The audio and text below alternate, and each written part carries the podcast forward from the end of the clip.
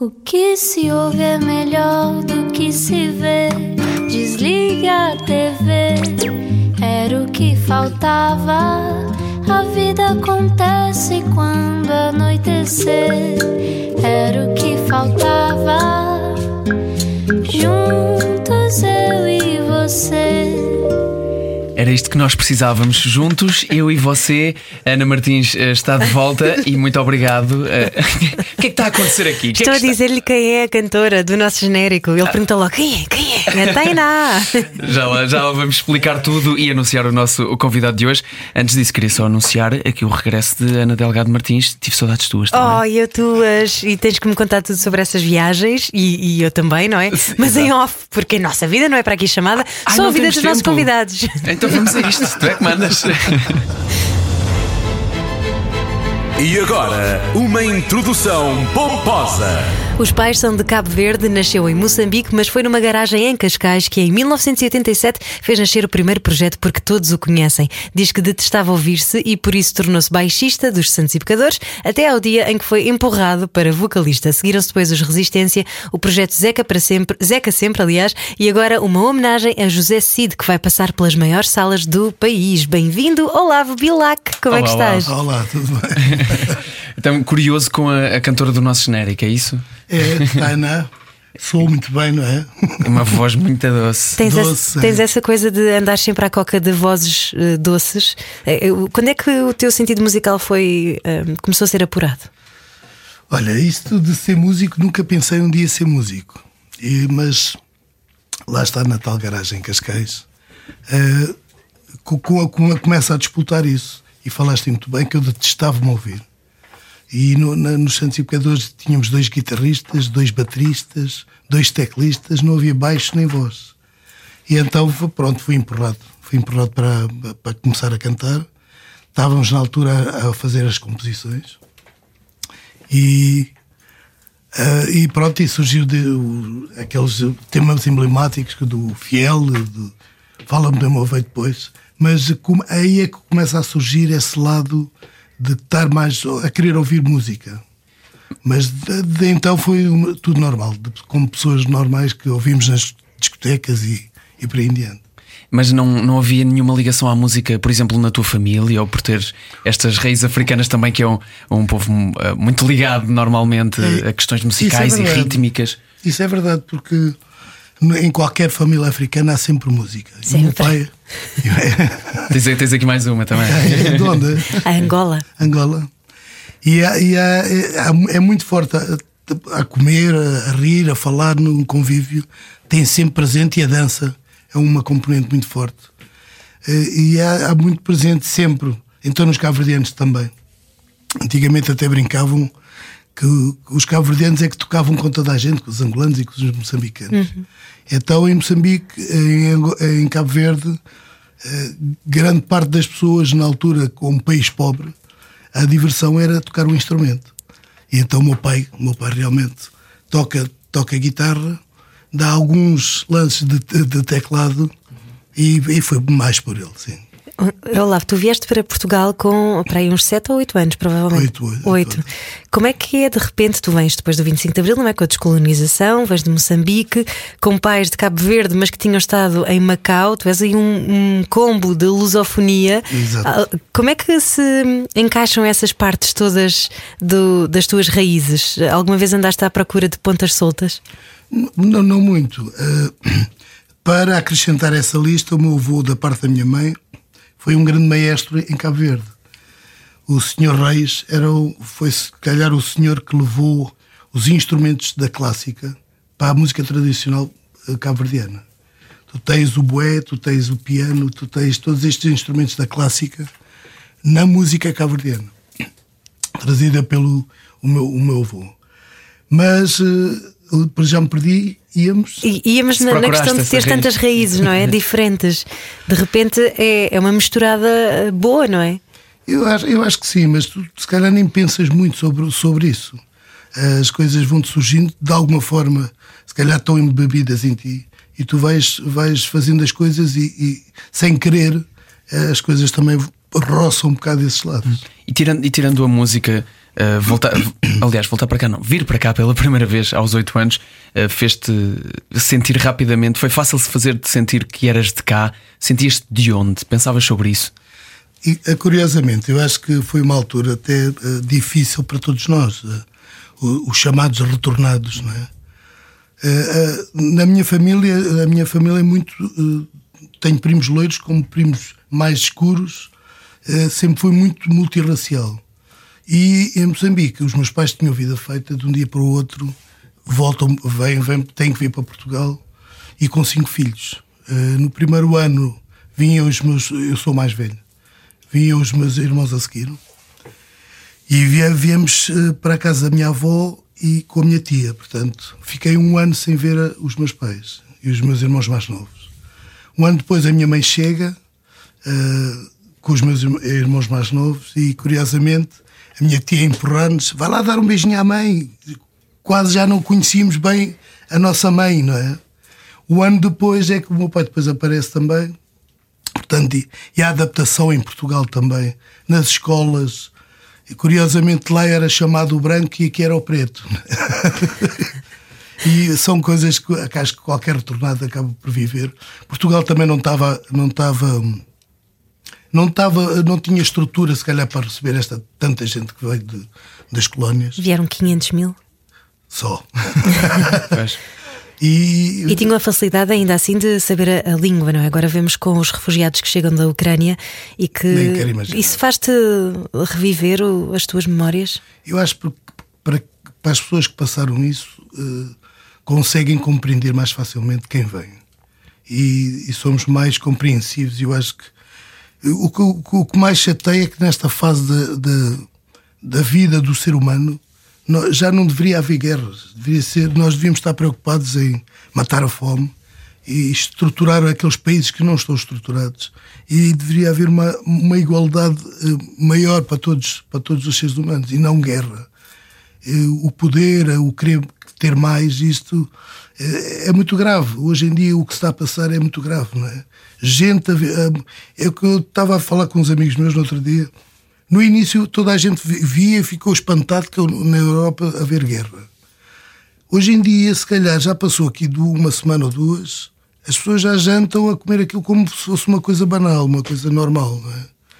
Isto existe não só lá, existe também em África, existe em outros países onde a guerra já estão há muitos anos e nós, de uma vez por todas, eu acho que o ser humano tem que olhar para nós todos e percebermos que, que isso não pode acontecer. É verdade, infelizmente normaliza-se muito isto quando está Já tão está. presente na, nas nossas vidas. Para alguém que, que canta uh, sobre amor, uh, o contrário disto é uma coisa que te faz muita, muita confusão. Faz espécie. Quando eu vejo na televisão uma, uma criança sozinha a atravessar a fronteira com, com um brinquedo a raspar no chão, porque já tinha perdido toda a gente e não sabia para onde, para onde é que havia de ir, toda a gente andava para aquele sentido. E essa criança, essa imagem ficou-me. E, e, é triste saber que hoje acontece isso. Tu também foste uma criança com 8 anos a chegar a Portugal uhum. e, e, entretanto, uh, jovem, descobres então a, a música Olavo Bilac. Isso ajudou-te também a lidar melhor com as tuas emoções e conhecer-te melhor? sabes, tu nunca acabas por nunca pensar sobre as coisas. As coisas vão acontecendo e tu vais, tu vais vivendo e vais te adaptando. E, mas a, a, com certeza que a música eh, é, é, sempre o espelho do, do que nós vivemos, do, do, das emoções que passamos. E, e com certeza este, este lado amor, este lado de paz é muito forte em mim, que eu, da amizade. E, está muito presente e sem querer, se calhar eh, identifico muito mais com, com uma canção leve e feliz e, e, de amor do que se calhar uma coisa mais confusa, né? mais, mais de guerra. Mas são gostos e, e é assim, as pessoas acho que somos todos diferentes, todos iguais, mas o amor é muito importante. Esse, e esse amor que aconteceu por este projeto que nasceu nesta garagem, como já falámos, em 1987 começa uma coisa tão que se tornou tão grande como, como os Santos e Pecadores, eh, para alguém com, tão pouca idade e tão pouca experiência. Tinhas 20 anos, não é? Para aí 22, 20. Como é que foste gerindo isso na tua vida também a nível emocional? Acredito que tenha sido uma montanha russa. Foi, foi tudo muito rápido. Uh, Santos e Pecadores 87, uh, garagem, composição, de repente uh, Fernando Cunha dos Delfins, o guitarrista, uh, estavam a juntar a fazer um projeto com Pedro Aires Magalhães, o Tim, o, o Miguel Ângelo, e eles precisavam de uma voz nova, uma voz no panorama musical novo. Então convidaram-me, eu fui lá experimentar para cantar, fui fazer um casting e cantei o Aquele Inverno. Que é linda, daquela... E esse e, tinha a ver, lá está, também com a, com a Guerra Colónia. Exatamente. E, e, estava lá o Tosé Brito da, da BMG e pronto, e gostaram logo. E gostaram, e desde então fiquei lá. Uh, portanto, aparece a resistência, começa logo. Isto já é em 93, resistência? Em 92. 2, ok. 92. 92 eu nunca tinha ido para a estrada. De repente eu estava com os tubarões todos da música. O Tinho, o Miguel Ângelo, aquele pessoal do, do, do Estrovante. Ensinaram-te umas coisinhas. Muito depressa. Talvez demasiado. Na altura estava a estudar e a tirar o curso de, de design que, que seria para design gráfico. Uh, aquele é o sistema de faltas, portanto, os professores ainda aguentaram um bocadinho, com, mas não, não consegui acabar por não acabar o curso. Uh, e então, só para tu veres, em abril, aquilo foi um sucesso gigantesco. Em abril fizemos perto de 30 espetáculos, louco, só para começar. Ai. Quantos, tá, quantos tá dias bem. tem abril? Assim a começar. Em princípio, em princípio 31. Está bem, descansaram um dia. Isso, então, esse, o, o choque foi muito maior do que, eu, do que eu, na verdade, esperava. Ou seja, tu começaste a ir a fazer estrada a sério com os Resistência, Exatamente. ainda antes dos Santos e Pecadores se tornarem depois naquilo que vieram a ser. Exatamente. Uau. Foi uma coisa. E, e, na altura a resistência aparece e foi um fenómeno porque também veio o nome resistência não não não à toa é um na altura passava-se muito, muito pouca música portuguesa nas rádios. E de, de certa forma era, era alguma resistência a, a, isso. Hoje em dia por acaso já se ouve muita música portuguesa. Uhum. isso tem, tem muito a ver também com vocês e, e passarem novas gerações com com música fantástica. Mas na altura uh, canções dos chutes e pontapés e dos delfins que passavam um bocadinho ao lado, as pessoas realmente pararam e, reconheceram outras canções com a resistência. Muita gente, inclusive, pensa que essas próprias músicas são da resistência, mas não. Mas é incrível como se juntam em resistência. Uh, de, tu, a malta dos chutes, dos delfins, dos delfins e dos, dos Trovante que depois acabam todos por ter paralelamente os seus projetos que se tornam tão ou maiores do que aquilo que foi a própria banda que os juntou. Não é? E isto é Ou seja, não, não se juntaram como hoje em dia, se calhar nós, nós vemos mais alguém juntar-se porque realmente os seus projetos a solo não resultaram e acabaram por se fundir no mega grupo. Uhum. Vocês fundiram-se muito antes disso. Exatamente. É, aqui o Pedro Aires Magalhães é um, um, tem um papel também principal na, na na construção deste, de, desta ideia de tocar as músicas sem barulho, que era sem as baterias, e, e, e prevalecer a, as palavras. Eh, realmente as pessoas depois ouviram as músicas, chutes e pontapés na altura, então, eh, com outro formato, e as pessoas reconheceram ali canções que se calhar nos chutes não conseguiam, conseguiam ver, mas os chutes depois deram o pulo. Engraçado que a resistência veio trazer ao panorama musical português, até então tocava-se para mil pessoas, menos. Com a resistência começou-se a tocar para 5 mil e 10 mil pessoas. De repente uh, surge Santos e Pecadores, surge Delfins, surge o, o Chutes e Pontapés, o Madre Deus, que também começa a tocar lá para fora, e, e, e levantou aqui, deu uma alavanca à, à, música portuguesa, em que realmente a indústria cresceu muito depois, os palcos aumentaram, eh, os públicos aumentaram e realmente foi aqui um boom na música portuguesa. Vocês viram tudo a acontecer à vossa frente, não é? Perante os vossos olhos. Isso também destruturava-vos ou, ou dava-vos aquela noção de uau, isto pode ser tão maior do que nós? Sentias-te a perder o pé às vezes? Sabes que tu, quando estás lá, não, nem, nem pensas nisso, tens que o fazer, não é? E as coisas vão acontecendo, e quando dás por ti, a coisa está de uma dimensão. É que até os estudantes pegaram na ideia de resistência e tomaram como deles. Uhum. Portanto, nós enchíamos sítios que antigamente era impensável. Inclusive, na altura, era o Mário Soares, o presidente da República, fazia questão de ir ver, os ver os espetáculos porque queria acompanhar os jovens, queria acompanhar esta, este movimento que estava a acontecer. E tu lembras da primeira vez que te reconheceram, Olavo Bilac? Foi com a Resistência? Foi, a Resistência realmente foi ali o palco que fez a apresentação do Olavo Bilac. A partir daí, Santos e Pecadores gravam logo, dois anos a seguir, o primeiro disco. Onde estás? Onde estás? Onde estás? Que eu não vejo. O Vitor vive muitas vezes, menino. Exato. Pois, imagina. E o que, é que se, o que é que se segue depois? De Santos e Pecadores, depois da estrada. Nós uh, ficamos até 2000, uh, era, enchemos os palcos. E, uh, não só Santos e Pecadores, foi, foi toda a gente, todas as bandas a indústria cresceu de tal forma, eh, as editoras, o, o, panorama musical que realmente começou, as rádios também começaram a ter a preocupação de passar música portuguesa, porque fazia sentido também. Mas foi estrada a estrada e tocar lá muito fora também, às comunidades uhum. portuguesas. E pronto, imagina 10 anos de um lado para o outro, sabes um bocado que andas também na estrada. e o que é que é né? Mas aqui no, no, sentido. Agora, se calhar, eu já faço a estrada do, do, do, de uma outra forma. Antigamente, se calhar, nós acabávamos os espetáculos, íamos para as discotecas, íamos de manhã para. que agora é de outra forma, agora está quieto. Mas é muito rock and roll, não é? Era. E tu conseguias dosear isso? Quando és jovem, então não queres dosear, não queres, queres rebentar. Não queres e, e vives aquilo no, no seu espólio. o que é que trouxe de bom que ainda, que ainda está na tua memória também, todos esses tempos intensos? É, é que depois eh, falaste do, do Renascimento, ou do, aliás, da da popularidade crescente dos Santos e Pecadores, mas continuaste ligado aos Resistência sempre. Ainda hoje. Curiosamente, a Resistência uh, só duram dois anos, dois a três anos. Uhum. Depois ficamos 20 anos sem, sem tocar. Só, só há quatro anos, quatro, cinco anos, é que nos voltamos a juntar para tocar outra vez. A sério? Mas, não... mas, por causa dessa crescente popularidade dos Ex grupos de cada um de vocês? Exatamente, exatamente. Pedro Ás Magalhães, Madre Deus, torneios mundiais.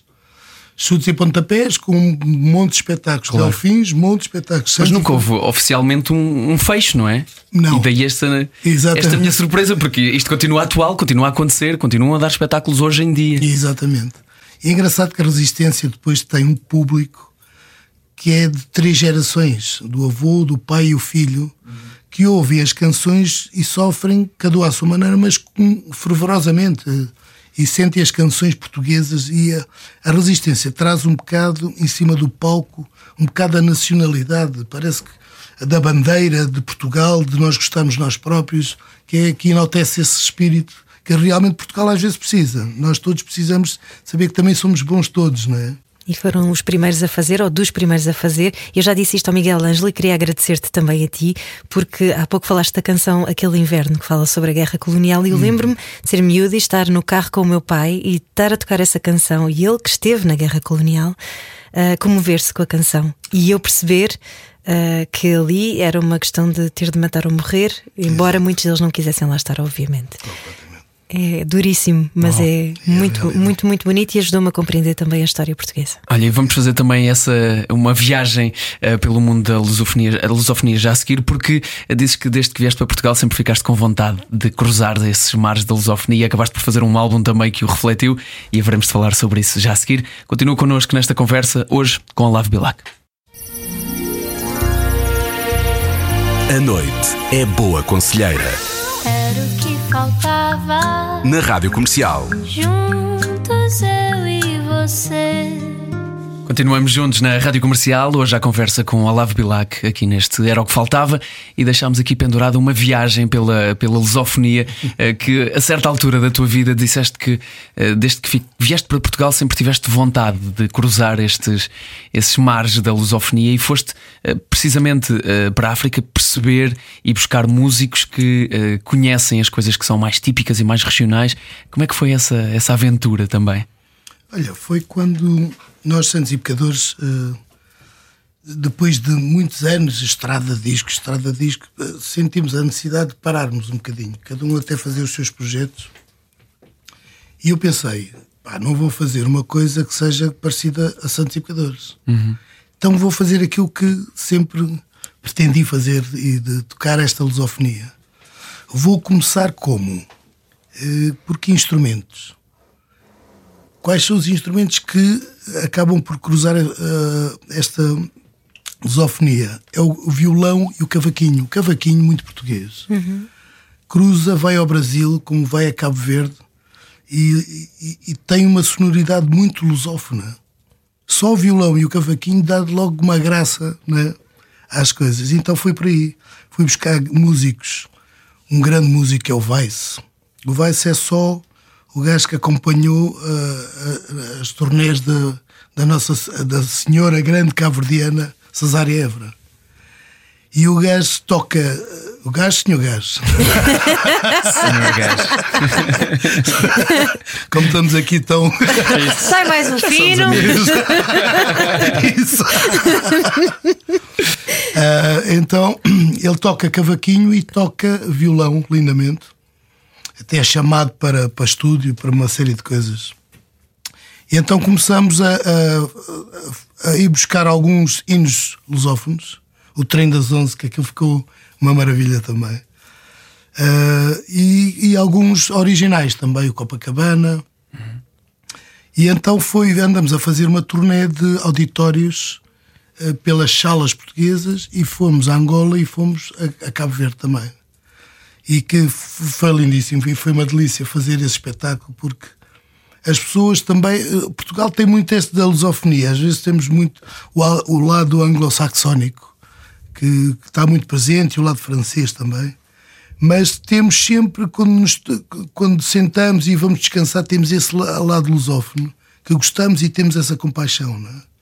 E então foram salas sempre cheias também, que as pessoas olhavam para o lado a cantar coisas completamente diferentes, sem ser estar na pop, eh, pop rock, e, e, e surpreendi. Que é o que eu gosto desse lado também, surpreender as pessoas pela positiva. Eu adoro o nome do álbum Músicas do Meu Mundo.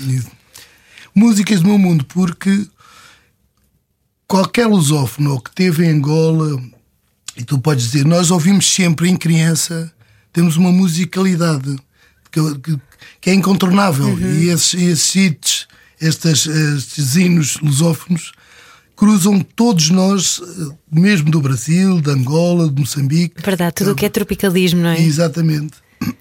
E então isto é muito. É, é- qualquer lusófono sente isso como se fosse. É um som de criança, de casa, não é? É verdade, dá colo esta Coisa coisa, bonita. de. É, é- é- e quase que esse, esse tropicalismo, essa, essa ginga, não é? Exatamente. Que nos une um bocadinho quase aos ecos da natureza, é assim uma coisa. Sem tu perceber isso. E, e por falar nessa, nessas coisas tão nossas, hum, mais tarde acabas por pegar numa coisa também tão portuguesa eh, e juntar-te eh, com grandes músicos também para fazer uma homenagem a Zeca Afonso com o projeto Zeca Sempre. Bravo, que agora está de volta também, não é? Exatamente. Vamos ali ao Sol da Caparica e mais alguns espetáculos.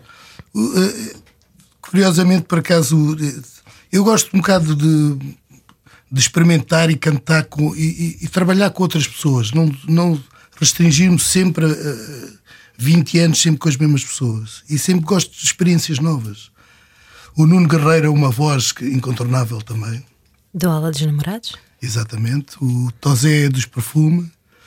O Vítor Silva, que é um, um, um produtor e um guitarrista, que ele gosta de se esconder muito nos estúdios. E ele gosta, de- não gosta muito de ir para a estrada, porque ele- lá há timidez, e, mas é que toca muito e que tem uma sensibilidade e que produziu este disco. Então conseguimos eh, dar uma volta eh, às canções do Zeca, trazê-las para os nossos mundos do- da pop também.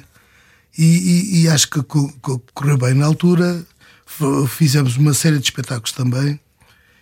Fizemos uma apresentação em que quisemos convidar aqueles os mais antigos, o Vitorino, e, que eles, que eles nos falaram, que surpreenderam, porque vocês conseguiram tocar na música do, do Zeca sem aleijar. Sei, não é?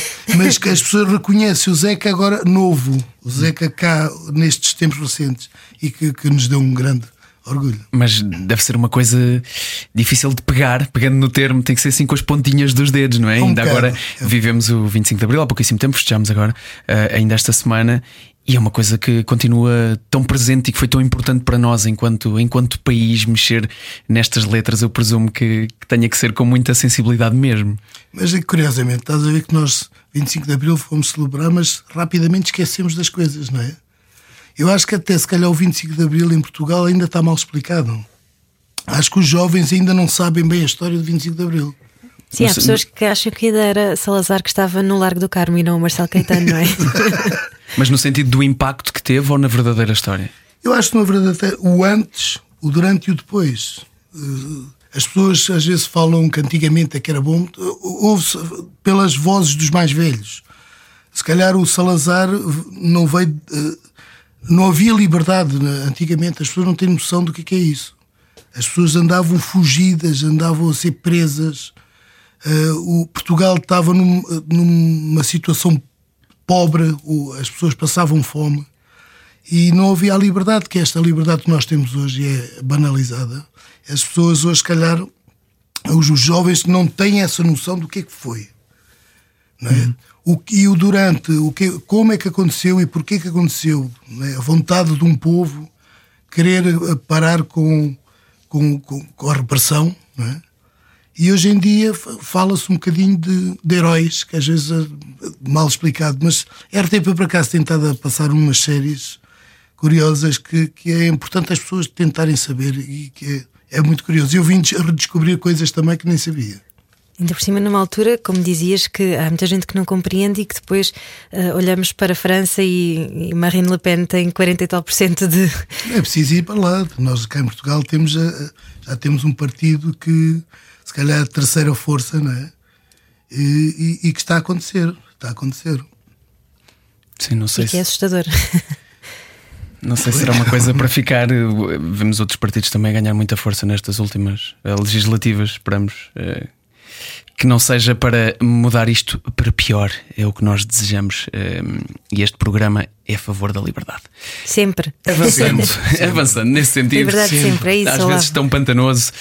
Um, vamos falar também sobre. um, uma outra homenagem que tu mais recentemente planeaste e, e a, tua, a tua carreira também nos últimos tempos tem sido um bocadinho pautada por isto e que eu achei especialmente bonito eh, porque o- Claro que pegar no, no Zeca é uma coisa importante, ehm, mesmo muito, e fazê-lo da maneira que tu fizeste com o Nuno e com, com o Tosé neste, neste projeto Zeca Sempre eh, é uma coisa muito bonita. Que já agora, deixa-me dizer, vão estar dia 14 de agosto no Sol da Caparica, Ehm, mas mais recentemente decidiste pegar em alguém que ainda cá está, um artista que tu admiras, eh, chama-se José Cid. E que vai ser quem- nosso convidado em breve também. Exatamente. Ah, é, o tio Cid. O Tio Cid. E de quem tu decidiste fazer uma homenagem às suas, às suas grandes canções, com músicos que, que o conhecem e conhecem bem o seu repertório, incluindo eh, pedir-lhe autorização para o fazer. Claro. Eh, como é que. De onde é que vem essa tua vontade bonita que é de homenagear este artista em vida?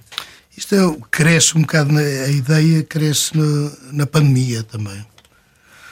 E eu vi que na pandemia os músicos todos, toda a gente a compor e toda a gente a fazer coisas e toda a gente a tentar falar sobre a pandemia. E então tentei desconstruir um bocadinho isso e tentar sair um bocado dessa, desse tema. E se calhar abordar uma pessoa que viva, que, que pensei logo no Cid na- nas canções dele. Porque eu acho que ela é incontornável. Aquelas canções, uma pessoa às vezes canta já meio no gozo, não é? E porque não pôr essas canções, tiramos do gozo e pormos sérias? E a ideia foi por aí. E como é que eu podia, lá está, eu penso sempre também nos instrumentos que vou, que vou ah, abordar cada, cada, cada projeto que faço. Então, se, se as guitarras e tem as baterias e tem aquelas, aquela, o normal, não é? Vamos, fui buscar, fui pensar então, no, à base do teclado, e buscar um trombone e um acordeão, também muito, muito português. E então, só com estes instrumentos, re- revisitar estas canções. Quando começamos a experimentar a cantar, cantar e fazê-las, começamos a ir, mas isto está aí para uns sítios mais longe do que, do que estávamos a pensar e, e, acabou, e curiosamente correu muito bem. Fui logo ao, ao teu Cid, fui lá à casa dele. Pedir a benção. Pedir a benção. Estavas com chouriço com acordeão. fui lá porque, porque acho que fazia sentido ele, ele também participar, de certa forma, e, e, e falar e dizer-lhe mesmo na cara que acho que ele é um, que é um nome incontornável, que todos nós eh, conhecemos de infância e, portanto, ele acaba por cruzar gerações também. E que se podia fazer esta homenagem em vida ao tio, ele, claro, ficou muito sensibilizado e, claro, que, que, que deixou e ouviu as canções e que também gostou imenso.